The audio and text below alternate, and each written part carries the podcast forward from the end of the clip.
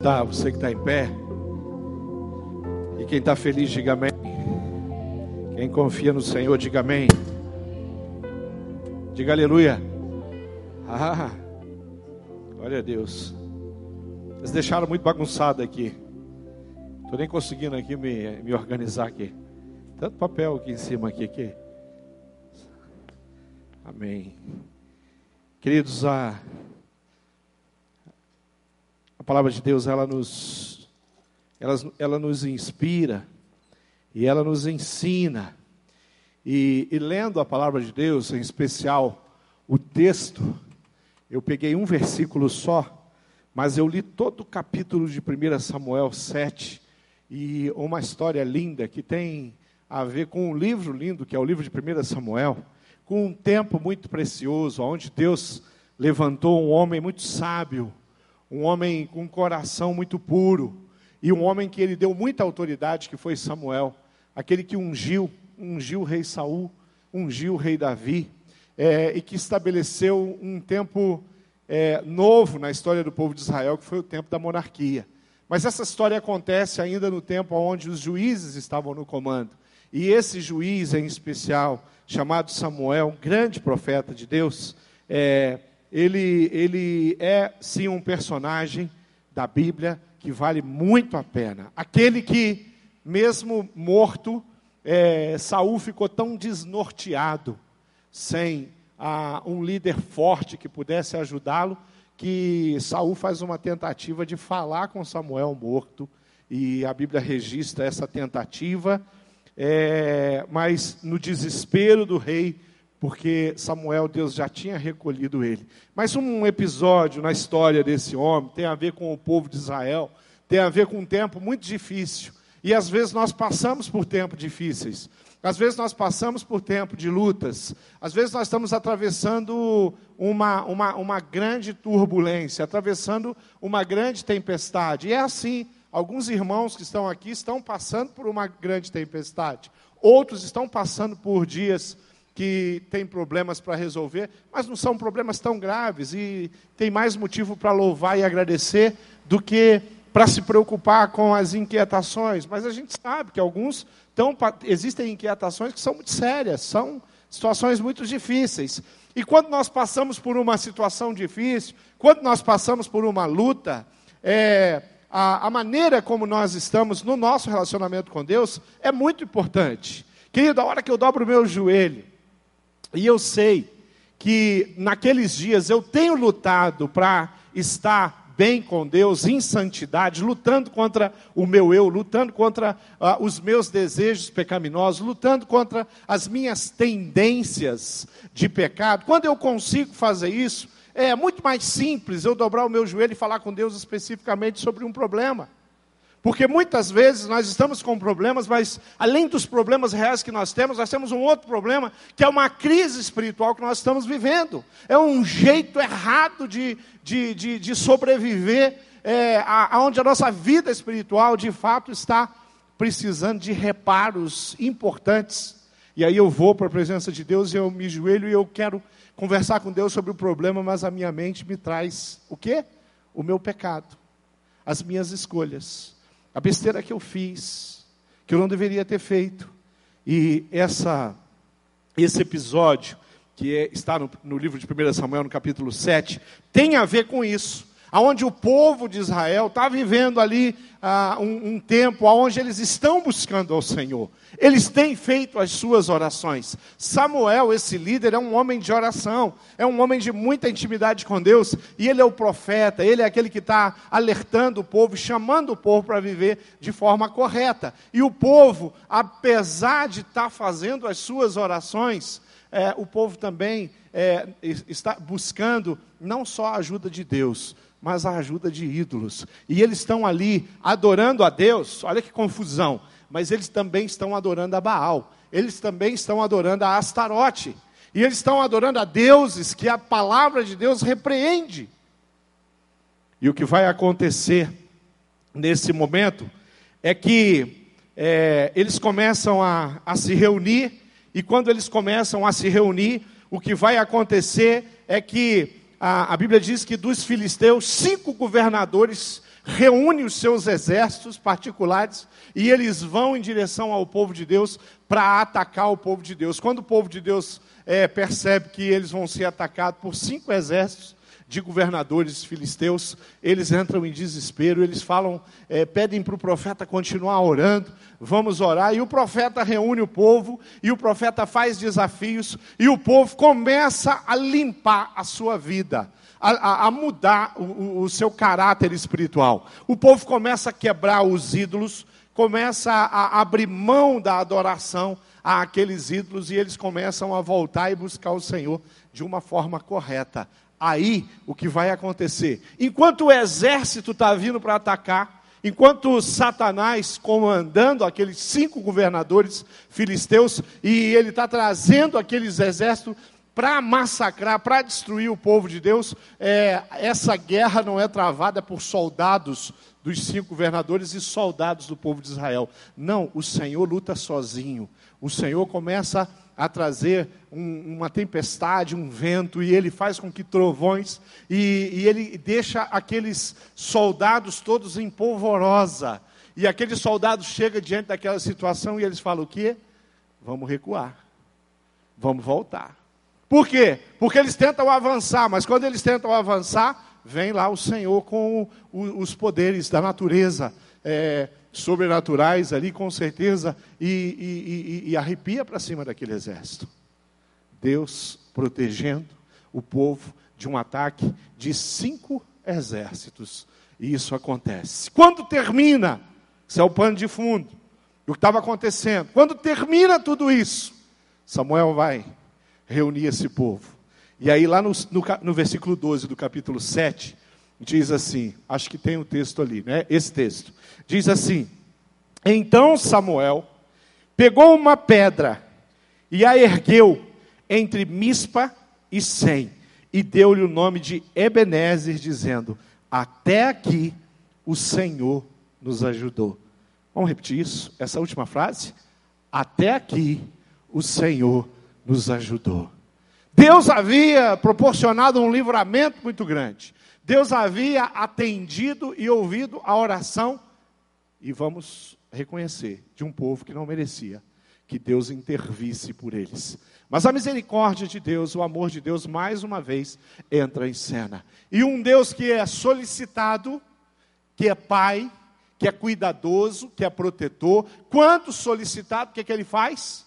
Mesmo diante de um povo que estava buscando e se envolvendo com o pecado, ele atende Naquele instante, o que aquele povo conseguiu fazer é oferecer a Deus uma oração com sinceridade de coração e com uma prática muito importante, abrindo mão de coisas que precisava se abrir mão. Então nós vamos ver um povo que está optando agora em fazer as coisas do jeito de Deus. Não é um povo que está lá, a gente quer bagunçar, a gente quer é, continuar na hipocrisia, a gente quer continuar no pecado, mas a gente quer a ajuda de Deus. E no Brasil, como é que a gente fala? Não, mas Deus é pai de todos. Mas Deus sempre ajuda aquele. Porque Deus age de forma, ele não se preocupa, né? Deus nem ele, ele olha o pecado, mas Deus entende o meu pecado. E não é assim que a Bíblia ensina. A Bíblia ensina do pecador que está lutando contra o pecado, que ele, não, ele é vencido pelo pecado, mas que muitas vezes, mesmo diante de um vício, mesmo diante de práticas imorais que ele não está conseguindo se livrar, ele consegue se dobrar diante de Deus e ser sincero. E quando isso acontece, quando a sinceridade do coração, ela chega ao coração de Deus, o céu é mobilizado em prol do benefício da minha vida e da sua vida. Querido, salvação é assim.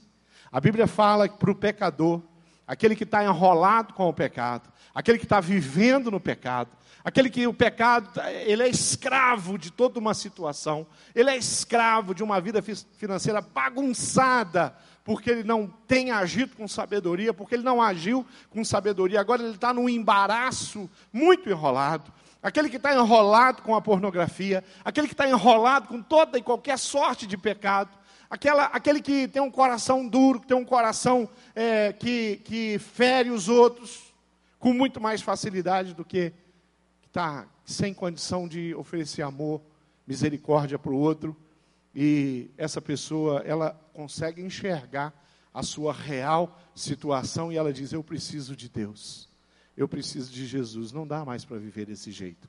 Aí a Bíblia diz que com a tua boca você confessar, mas com o teu coração você crê.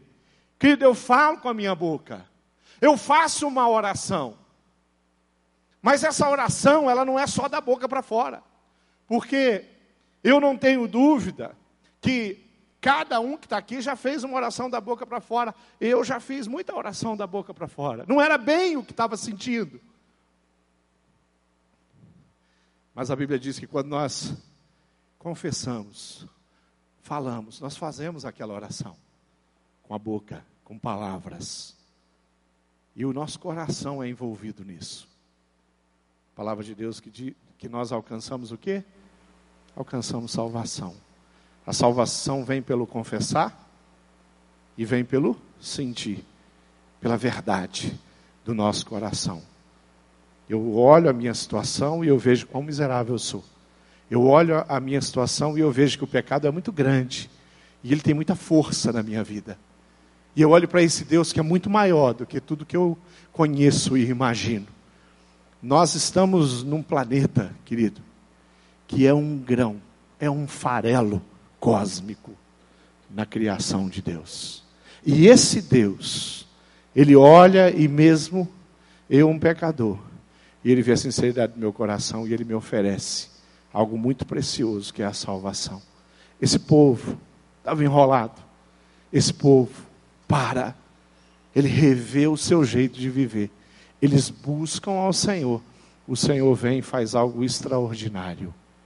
E aí vem essa frase: até aqui, mesmo nessas circunstâncias, mesmo sendo a gente tão, tão falho lá atrás, mesmo assim, o Senhor tem nos ajudado. Um Deus da misericórdia. Um Deus que, se Ele fosse fazer conta, se Ele fosse somar a iniquidade, ele não nos ajudaria, Ele não nos salvaria, Ele não atenderia uma oração nossa. É o Deus da misericórdia. Isso tem que ser um motivador para mim. De olhar para esse Deus e falar assim: eu quero buscar a santidade, eu quero viver em integridade, eu quero sim é, fazer as minhas orações com honestidade. Eu não quero simplesmente falar da boca para fora mas sendo que o meu coração não está interessado em me voltar de fato para esse Deus. Chegou o momento, depois de muitos anos, que o povo olhou e falou: opa, alguma coisa tem que mudar. Nós precisamos ouvir o profeta. Samuel está falando. Vamos ouvir Samuel. Vamos fazer a coisa do jeito que Samuel está falando. Samuel é o porta-voz da palavra ali, querido.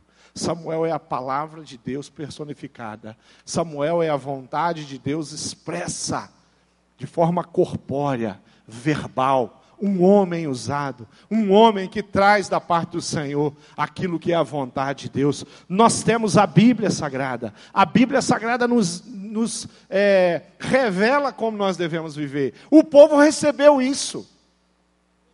Quando eles receberam, naquele instante, ali no capítulo 7, diante aquela grande confusão, diante os exércitos, cinco exércitos de cinco governadores filisteus, eles entenderam que de fato não dava mais para continuar vivendo e fazendo orações do jeito que eles estavam fazendo. Eles precisavam de fato buscar o Senhor, sem compartilhar ah, com mais ni ninguém, porque a Bíblia diz que Deus não divide a glória dele com ninguém.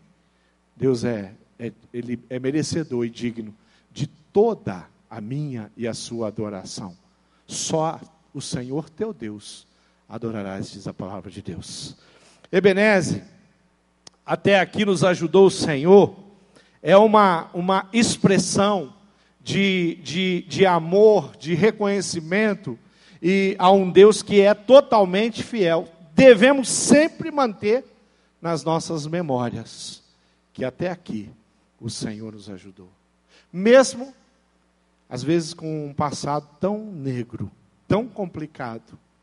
Há, uns, há um, algumas semanas atrás, pastor Edmilson pregou uma mensagem aqui, eu estava viajando, mas eu assisti é, pela internet, é, e ele falava sobre a, acertando as contas com o passado.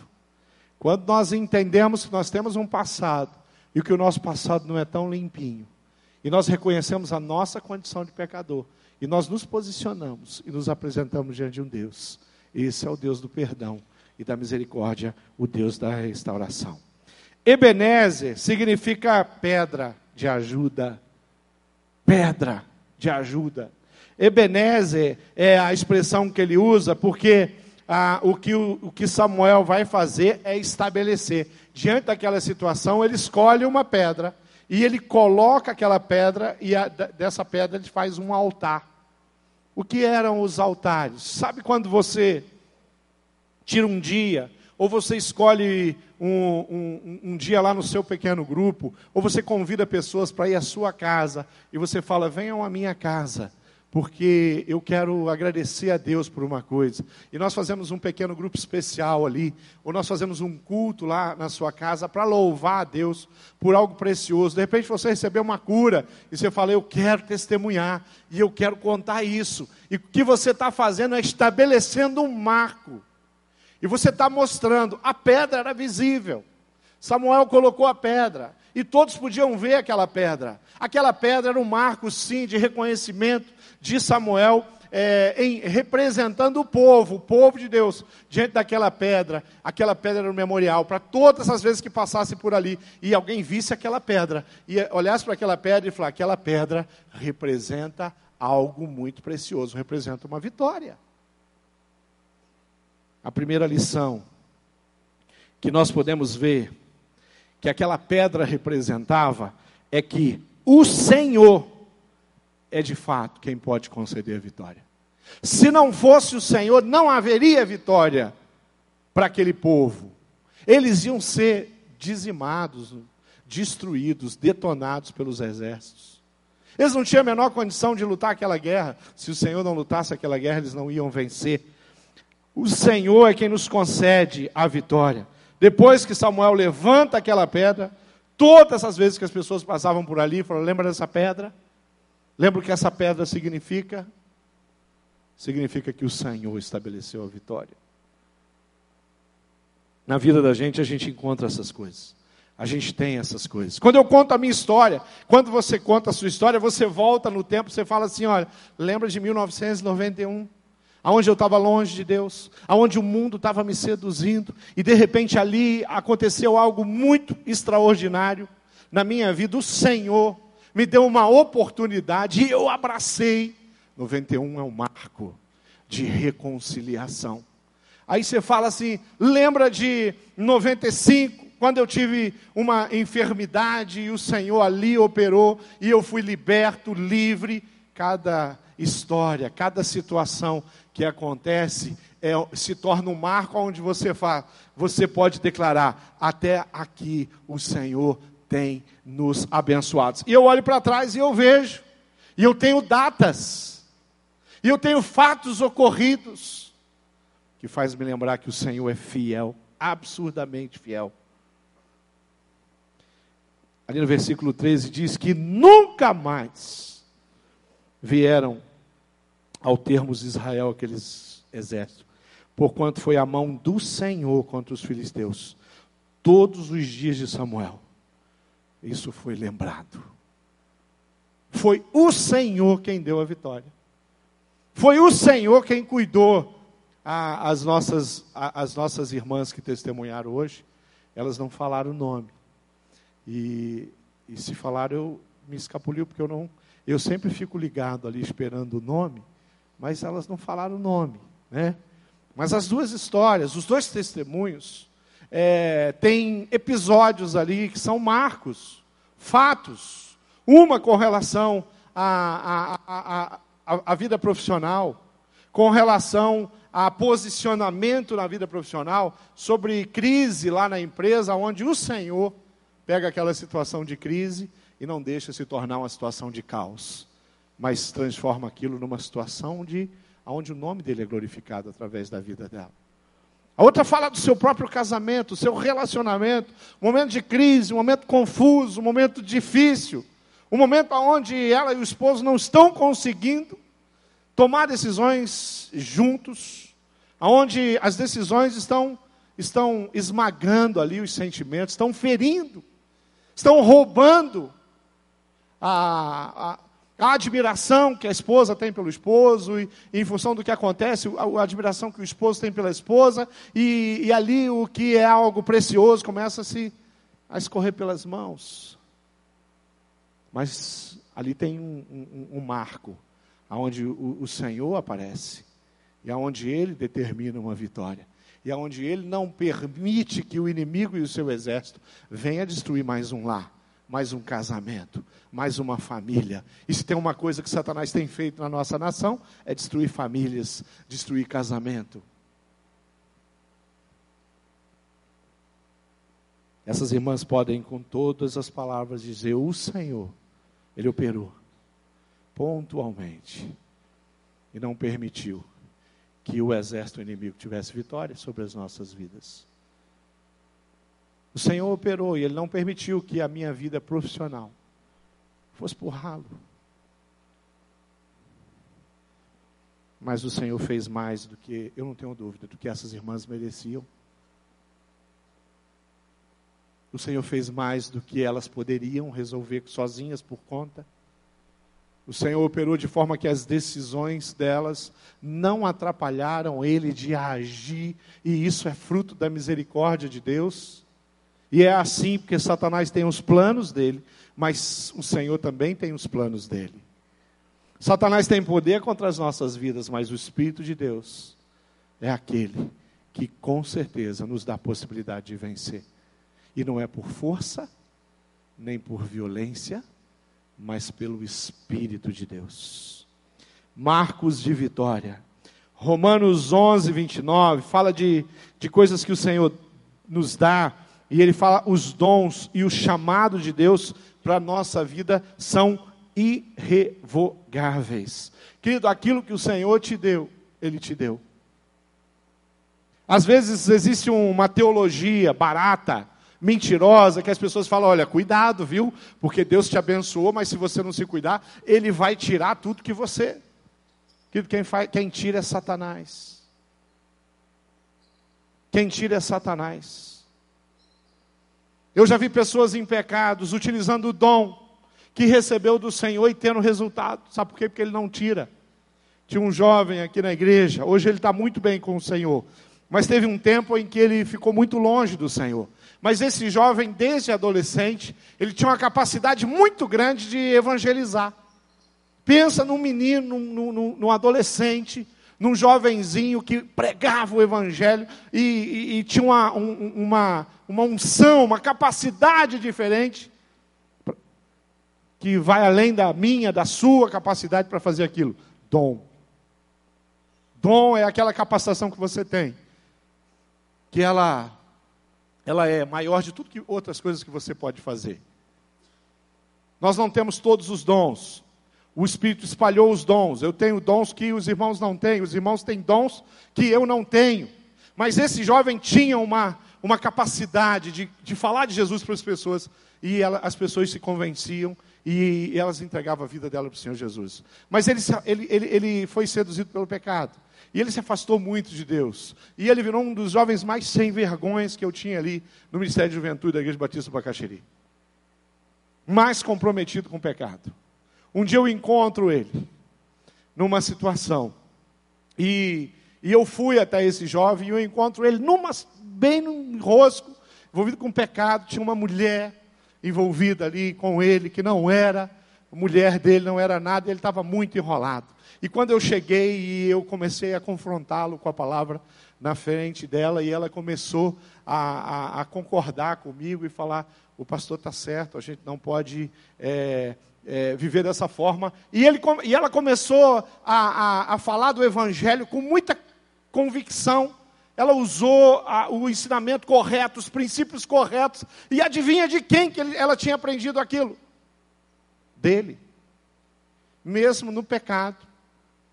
ele abria a boca dele e a capacidade que Deus tinha dado para ele. E eu tive que fazer uma manobra tremenda com aquilo. E eu falei: Pois é, tudo que ele falou para você e que ele te ensinou, ele está fazendo não valer muito na vida dele. E graças a Deus aquela aquele quadro mudou, graças a Deus ele se arrependeu, ele confessou os pecados, ele voltou para os caminhos de Deus e hoje está muito bem com Deus. Porque essa história que eu estou contando aqui deve ter no mínimo 12 anos na nossa igreja. Mas quando Deus dá uma coisa, Ele não tira. Deus não fica brincando com você, Ele te deu uma casa, Ele falou assim: ó, não bobeia não que eu tiro. Querido, não bobeia não que você perde, que Satanás te tira. Que a sua inconsequência te tira do teu patrimônio que a maneira como você administra os seus recursos faz com que você perda. Cuidado, seja bom mordomo daquilo que Deus colocou na sua mão, mas entenda uma coisa: nosso Deus é um Deus que oferece, que abençoa, que dá, que proporciona. E não é, como uma das, das irmãs que testemunharam falou, não é para vaidade ou para orgulho, porque no caixão não tem gaveta. Você não vai ser enterrado com casa, nem bicicleta, nem cavalo.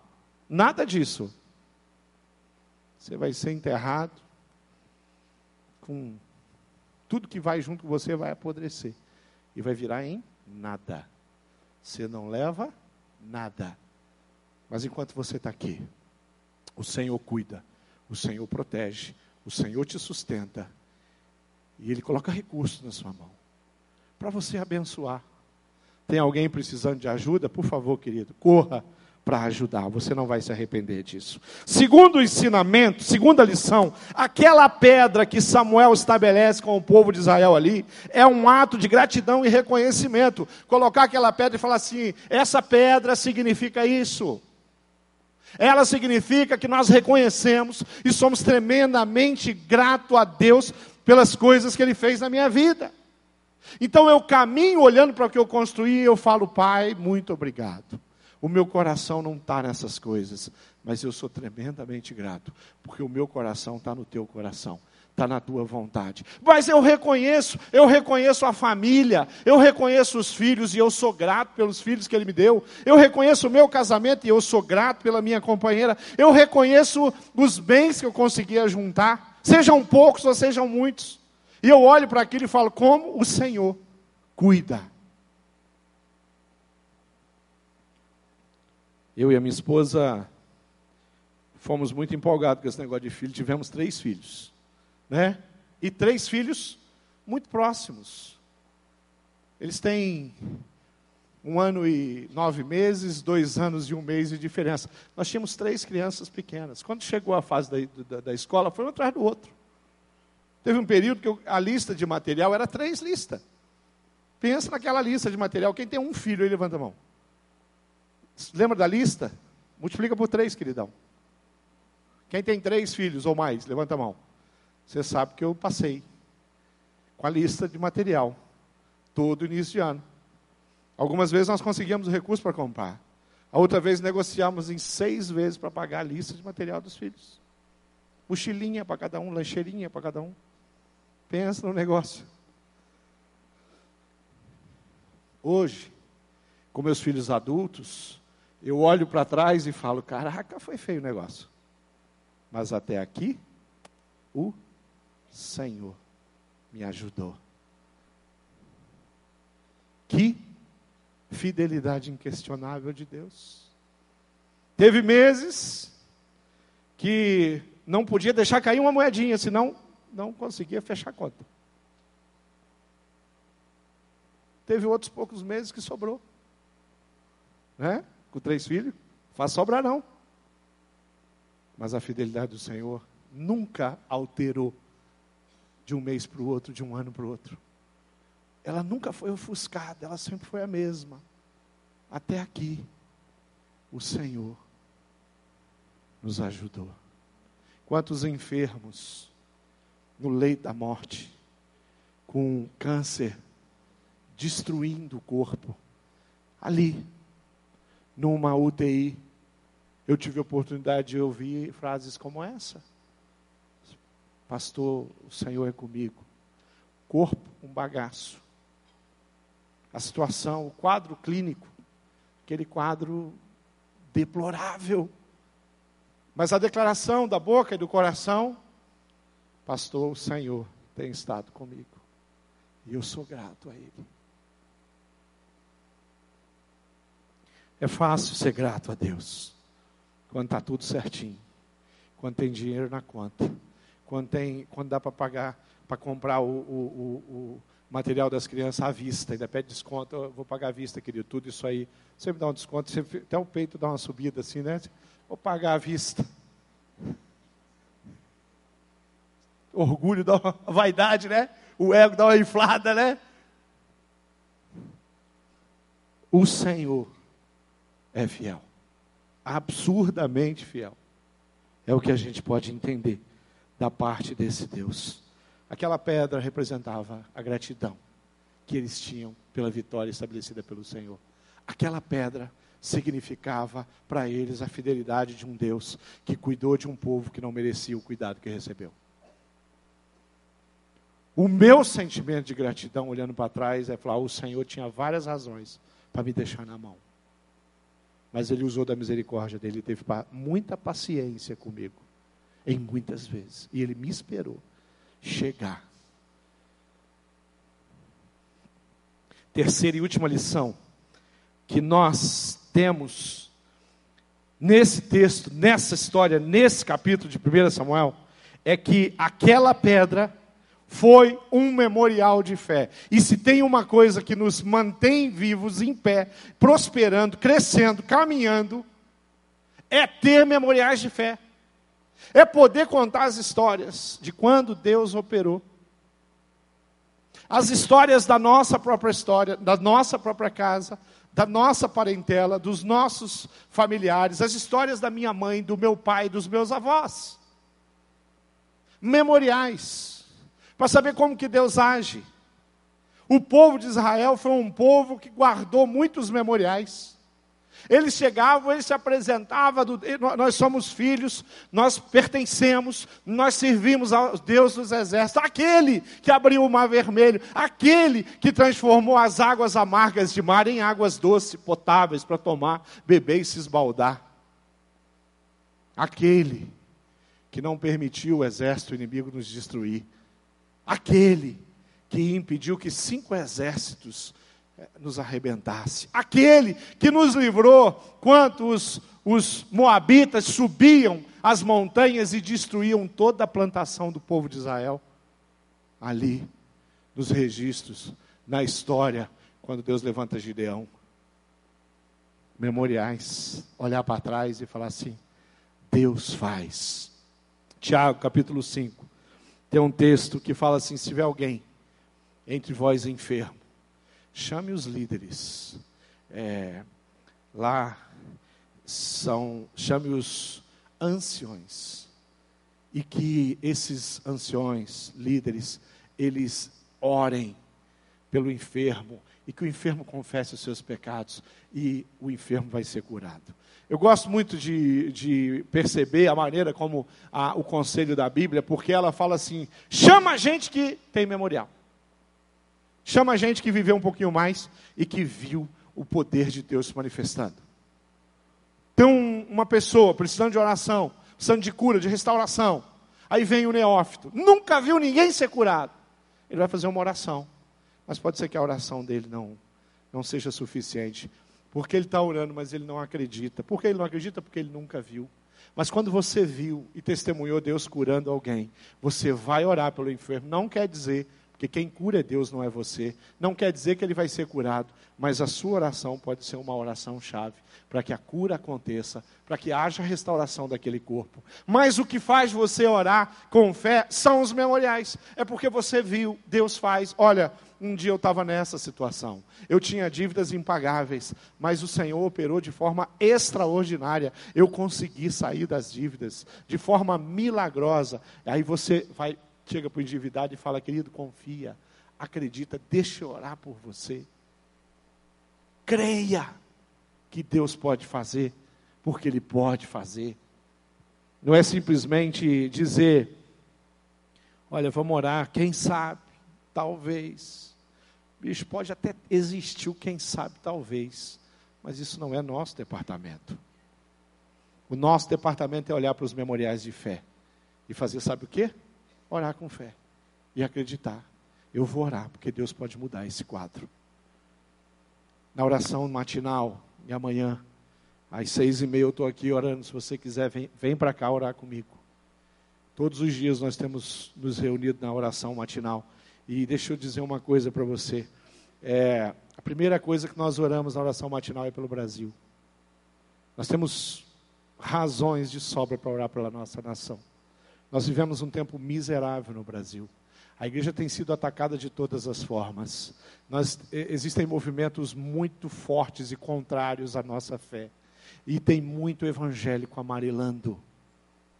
Tem muito evangélico sendo seduzido por ventos horríveis de maldição sobre a nossa nação.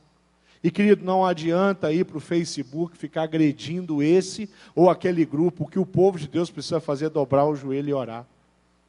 Porque Deus age quando nós estamos com o nosso joelho dobrado e humilhados diante a potente mão de Deus.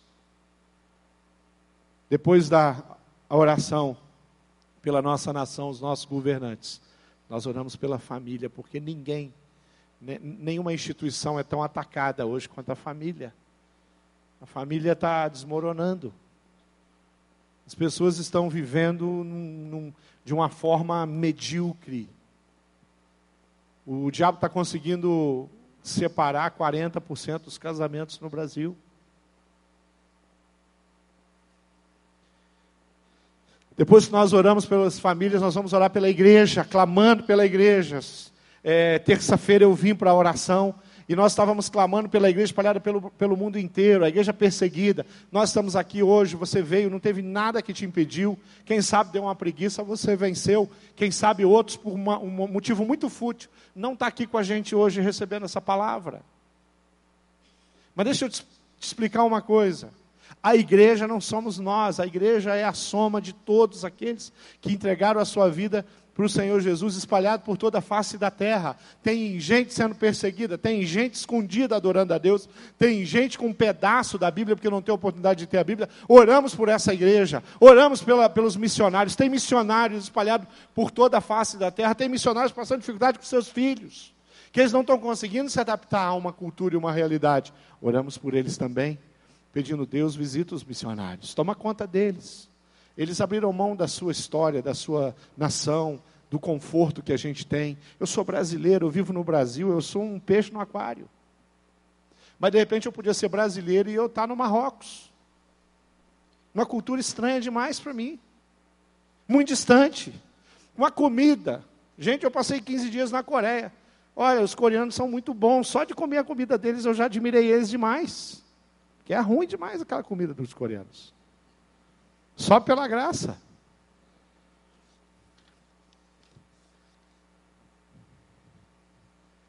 Cadê Stephanie? Está aí Stephanie? Nós estivemos lá nos ribeirinhos, uma cultura, são brasileiros, mas tão diferentes da gente. Tão diferente da gente. Uma cultura tão diferente. Hábitos, a casa deles é tão diferente da minha. A cama deles dormir é rede, eu durmo num colchão. Eles dormem na rede. O banheiro deles fica para fora da casa.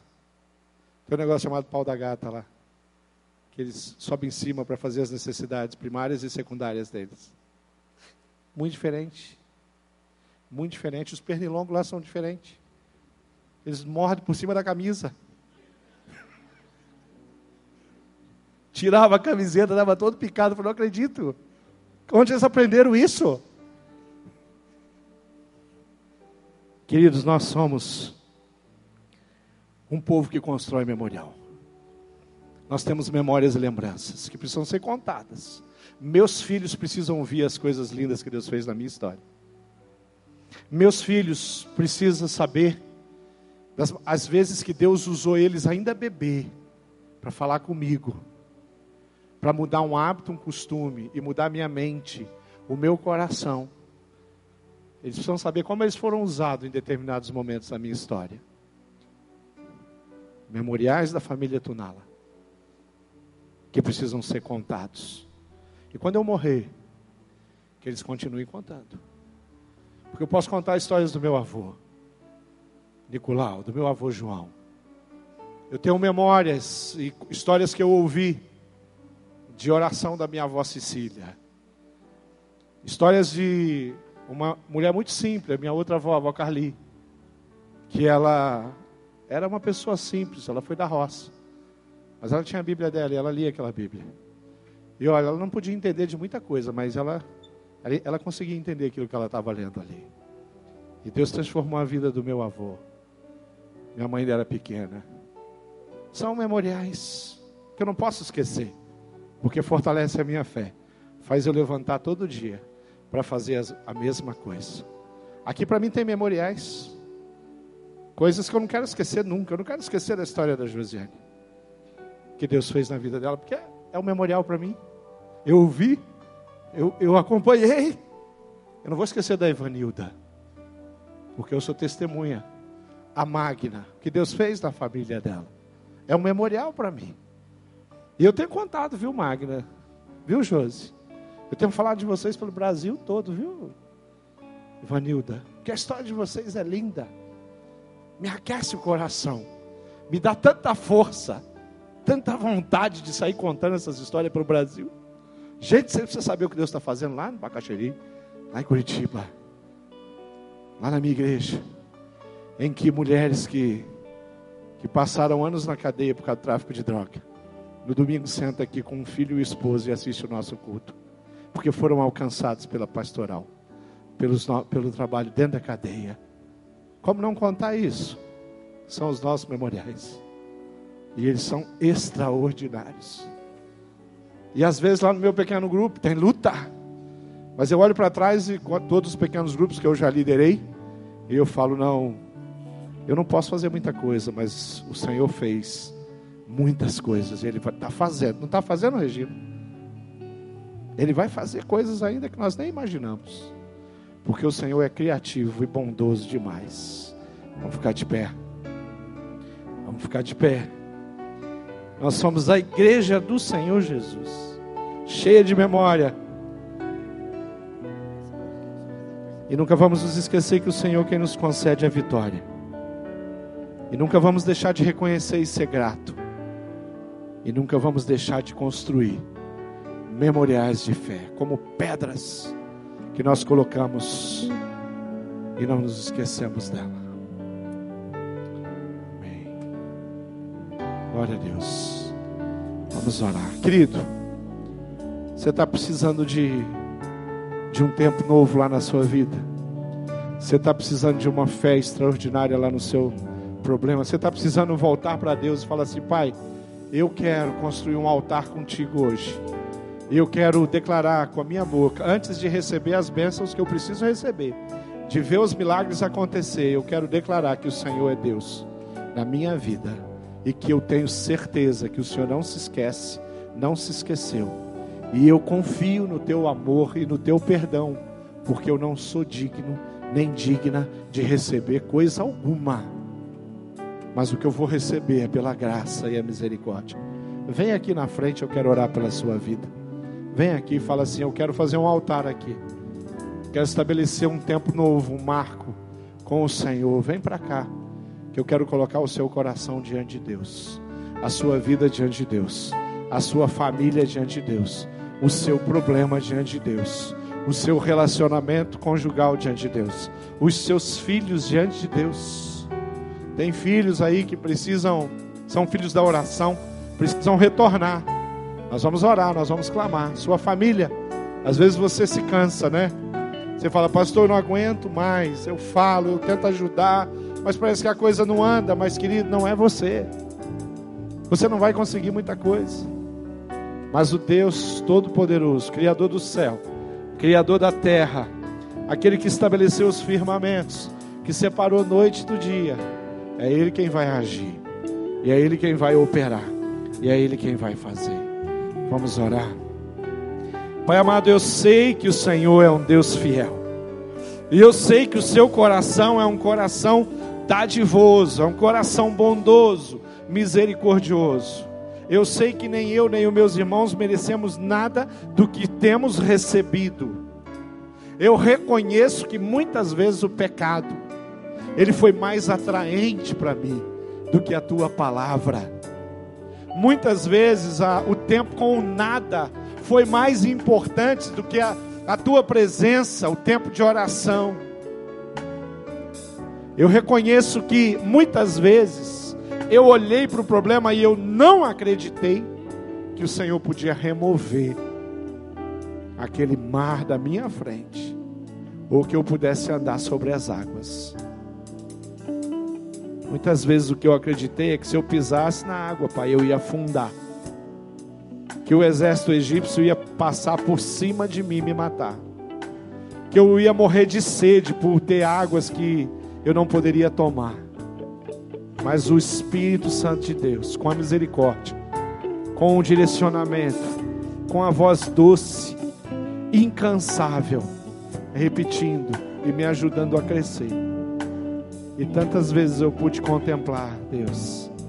E eu quero estabelecer aqui nessa noite um tempo de reconhecimento e gratidão de um Deus que é tremendo.